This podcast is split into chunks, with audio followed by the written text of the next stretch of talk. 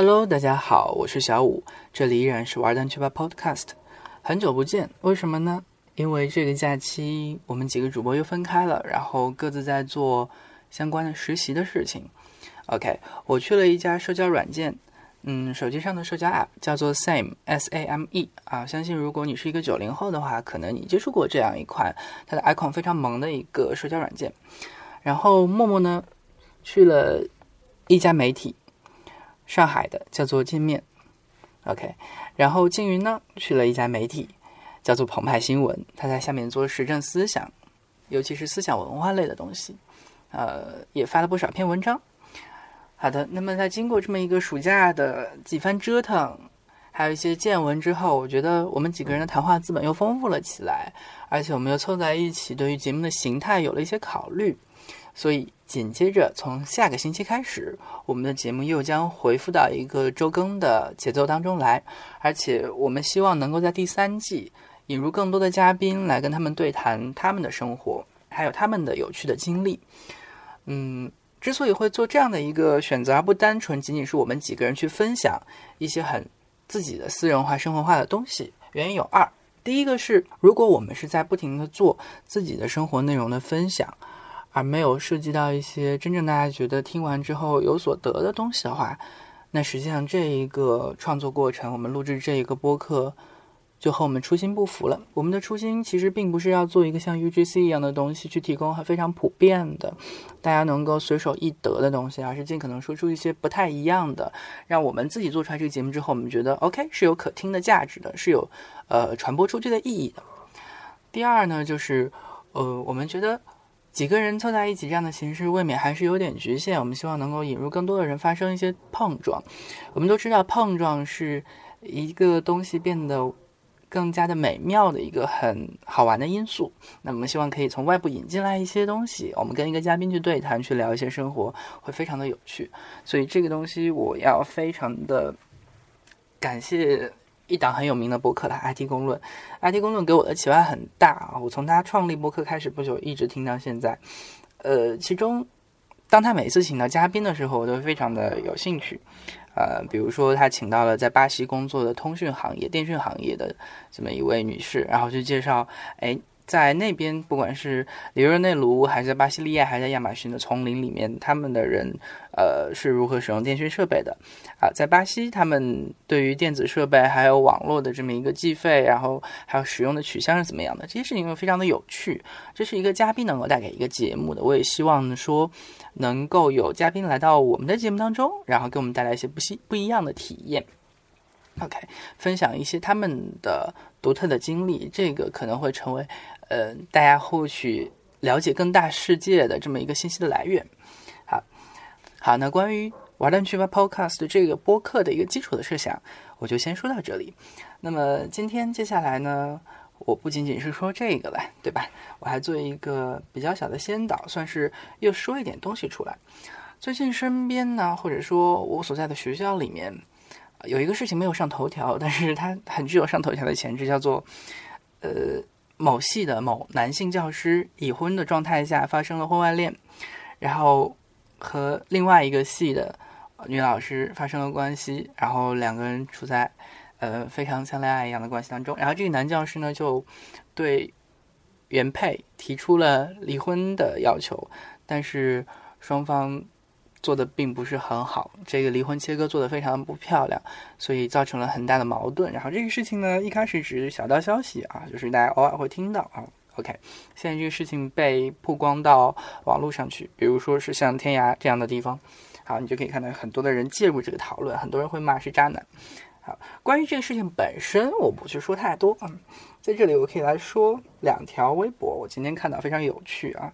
第一条是博主 Voiceaya，他说。为什么会出轨？因为对配偶各种不满意，但为了更大的利益，又不得不忍耐。然而，对待外遇就不必如此小心翼翼。至少在一开始的时候，总以为自己可以随便作，想怎么样就怎么样，不用担心后果。然而，这样的结果有时是重新又陷了进去，开始迷恋一种外遇的感觉，以至于外遇最后也跟婚姻一样，变成不能失去的一种关系了。OK，这是他的想法。好，紧接着我们英文系的讲师呢，啊，文渊哥大学士转发的时候说，当身边有几个人在出轨外遇，我会鄙视他们的人品；当身边有许多人在出轨外遇，我会质疑婚姻的意义。我坚信，以人类的聪明才智，一定能够设计出取代婚姻的新的社会制度，同时解决好财产再分配、性快感获取、心理慰藉、啊繁殖、装逼等重大问题。好，这是我今天两条非常有趣的微博啊，这是我看到这个东西之后的一个反应。呃。我们且不去说这个微博和之前我提到那件事情有多大关系，但是我如果我们把之前说那个事情就放进说离婚造成的啊，就是这么一个婚外恋和离婚的固有模式当中去看，然后这几段话它能够带给我们一样什么样的东西？婚姻这个东西啊，在人类社会是什么时候兴起的？我没有去做具体的考证，但是我们可以。大概猜量出来一点，或者说以我的见识，我大概知道一点事情，叫做婚姻的建立。其中一个原因，一个重要的原因，是为了方便两个人的财产，或者说共有的各种事物的产权的交割。什么意思呢？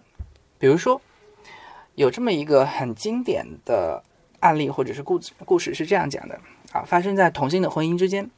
有一些人他支持同性婚姻的非常显著的理由叫做，过去在每一个呃在这样的关系之中，大家知道我跟另外一个男生，我们两个是伴侣，OK，我们不仅在生活上有勾连，我们在性上也有勾连，OK，这样的一个状态，我们的之间的感情联系和我们的床事联系和我们的生活联系。和一般的情侣，那些结了婚的人别无二致。但是为什么这些人非常要倡导同性婚姻呢？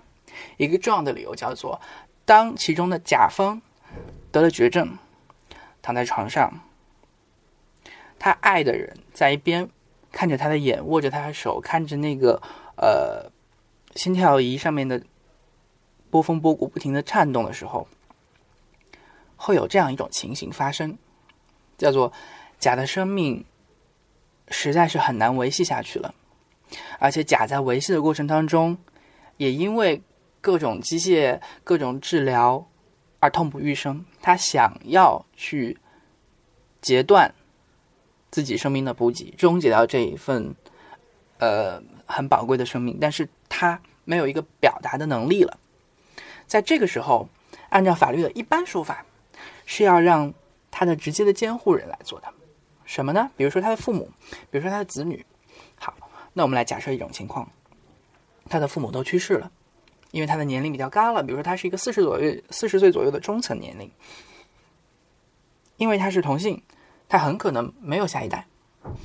好，那么这个时候他是孑然一人，但是他有一个没有被法律上承认的伴侣，而这个伴侣是不具备拔掉他管子、签这一份协议的权利的。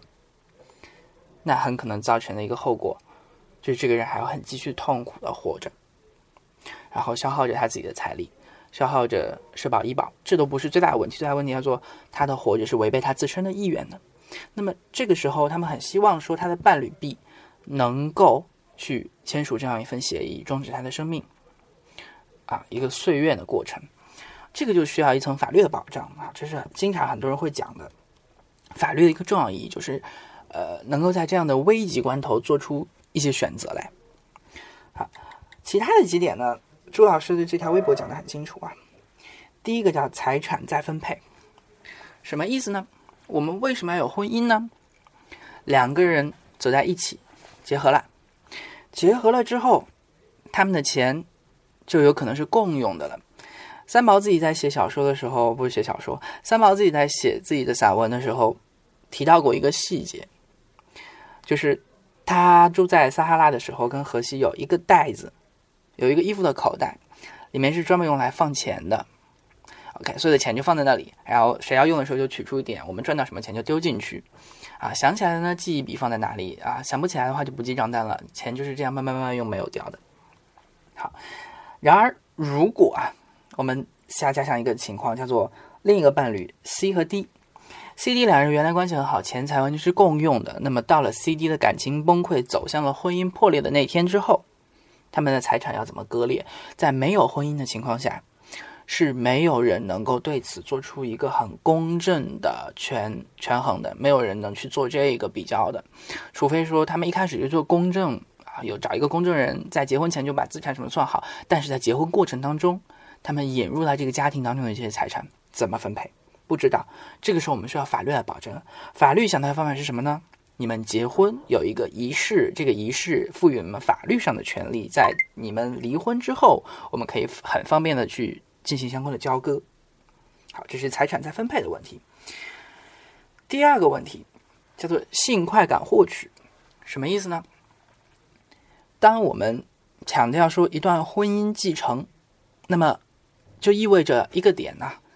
婚姻的誓词当中会说，你们的关系是，呃，devoted，你们双方是呃忠于彼此、忠于对方的。好，那么性快感获取很有可能就是长期的维持在双方之间，而不见得说另外一个人可能要出去嫖娼，或者说另外一个人去找小三，去满足自己的性快感或者是感情上的一些空白。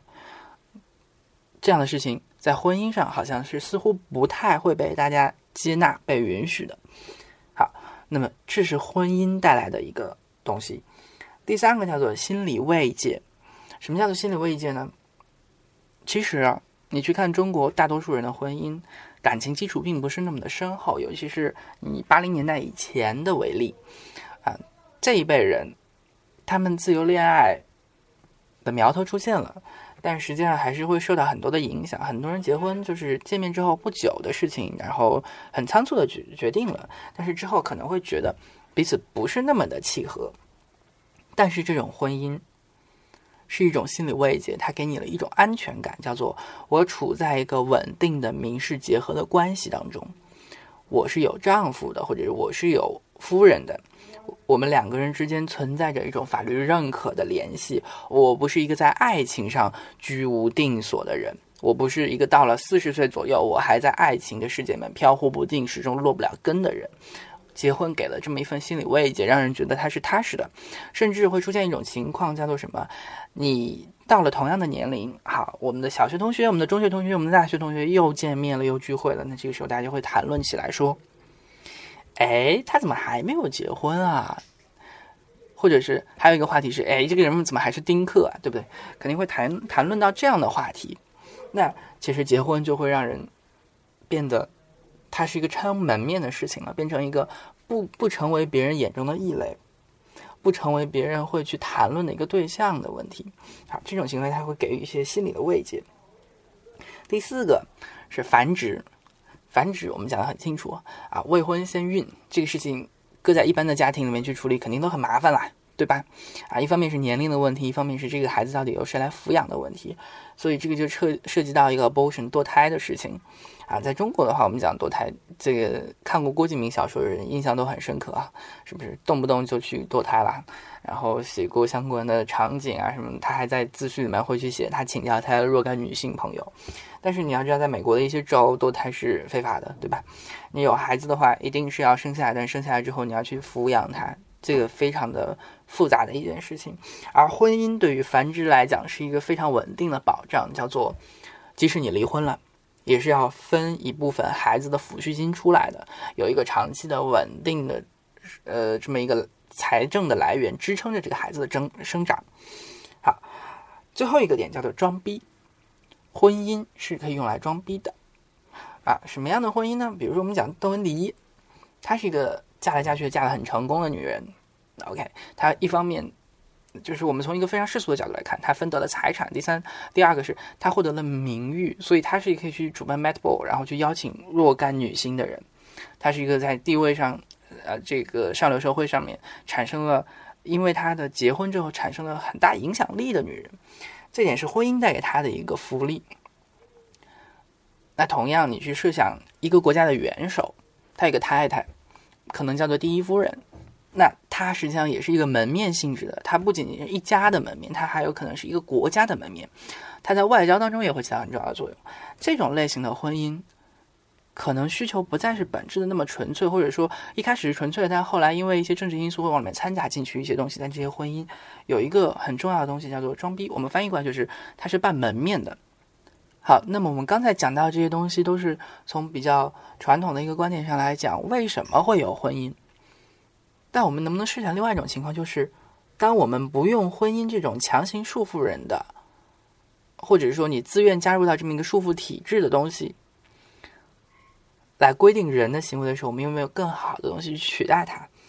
能够解决什么问题呢？比如说，台湾之前就有过多元成家的这么一个旗帜啊，他已经超越了所谓的呃同性婚姻这个概念，他成立的多，他强调这个多元成家啊，包括我们三个人可以共同结婚，我们三个人是乐于在一起生存的。如果你看《Legal High》的话，其中有一集的案件非常的明显，叫做一个女人对了四个还是五个老公啊，然后她呢？把每一周的时间均匀的分开，比如说一三五跟 A，二四六跟 B，星期天我跟 C，然后我跟三个人都有结婚证，虽然不知道怎么办下来啊。这个事情我们当时以为是天方夜谭，我们觉得它是一个戏剧化冲突要的一个效果，我们要去探讨其中的一些事例，举出来的一个很荒谬的例子。但是在《立功害》播出之后不久，中国的头条新闻就发生了这样的事情，确实有一个女人是这个样子的，几个男人好像三个男人都跟她有着民事结合的关系。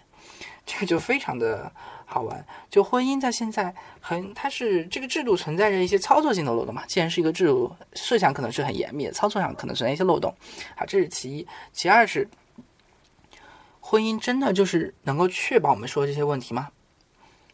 婚姻在某种程度上是给人造造就一种安全感，一种港湾的感觉，但是。婚姻真的能保证你的爱情不腐烂不变质，两个人之间的关系还依旧如初，然后是一个金石之响的那种关系吗？可能未必。就是我们的人总是在各种制度当中选择最不坏的那一种，然后去接受，但是并不代表这个制度就一定是好的，它有可能是最不坏的。比如说我们选择啊这种普遍的民主制度，它是最不坏的，但它未必代表。它就是最优秀的那种，能够指引人往着最好的方向去走的。OK，我们只是在尽可能的避免错误，因为我们试过了太多的错。那婚姻制度的存在会不会到现在已经变得不太的合时宜？我们可以做一些改变呢？比如说我们之前提到多元成家，比如说我们强调的呃共产共产主义啊，或者说原始的一些粗糙的这样一些社会主义的构想里面的啊，会涉及到的呃所谓的。孩子放在一起去养，然后国家去抚育，然后等等等等的东西，这些东西可能听起来不现实啊。我们都知道他们也有过一些实践，不现实，但是它确实也是对类似的制度发出一种挑战，就是婚姻制度不是唯一的解决方案，我们还有其他的东西能够在这个边缘上进行一些尝试。而这些问题，当这一些，而当这些东西。的尝试成功，那个突破开一个口子，我们可以从旧有的制度冲破出去的时候，那个时候出轨可能不是一个什么事情的，外遇可能不是一个什么事情的。我们会说啊，外遇这个男生他没有管好自己，他对于自己做过的 commitment，他对自己的承诺非常的不负责任。但我们要承认，这个就是人性啊，他释放了他自己的真性情，只不过他释放的时候。他受到了婚姻这个枷锁的束缚。那如果我们把这个枷锁破掉，我们告诉每一个人可以去自由的选择，但是我们，呃，在选择的同时会有一些大的原则不去伤害，比如说彼此是坦诚的。那很大程度上，他去出轨，出轨成为出轨，而不是离婚之后的再婚的一个原因是，他受到了婚姻的阻碍，他有一个形式感上的东西，这个东西会给他背背上道德的骂名。那如果我们把这层禁锢拿掉的话，他会不会做的非常的流畅？自己两个人之间也比较能够接受，不会发生太多的局域呢？这个是有可能的，对吧？好，这是婚姻是一个目前为止的。框定人们的边界，但是它的边界其实是不稳定的。我们可以去在边界上打开一些小口，做一些新的尝试，maybe 我们就能够找到一个新的人与人之间构成民事关系的途径。所以当年，呃，这个美国的 same-sex marriage 如火如荼的进行，然后最高法院去出判决的时候，国内是有一些给觉得这个事情做的不好的原因在于，为什么 gay 要踏入一个异性恋的世界，遵循一个婚姻的规矩呢？我们为什么不能建立其他的民事制度呢？我们为什么不能其他的契约的形式来保障两个人或者是多个的同性之间的一种伴侣关系呢？为什么一定要使用婚姻这个在人类世界上已经存在了几个世纪之久，现在看起来有一点 out，有一点不符合当下的一些特殊的呃结合关系的需求的东西呢？所以，婚姻并非原来我们想象的是一个固定的东西，它是可以再做出一些改变的。人和人之间的关系，这种伴侣的结合关系，是可以有新的方向去探索的。好了，今天的玩蛋去吧呢，我想说的事情其实就是这个了。大概就说一点小小的关于婚姻的想法。然后今天的节目我们差不多到这里，请大家在下周的时候关注我们第三季推出的第一季节目。大家再见。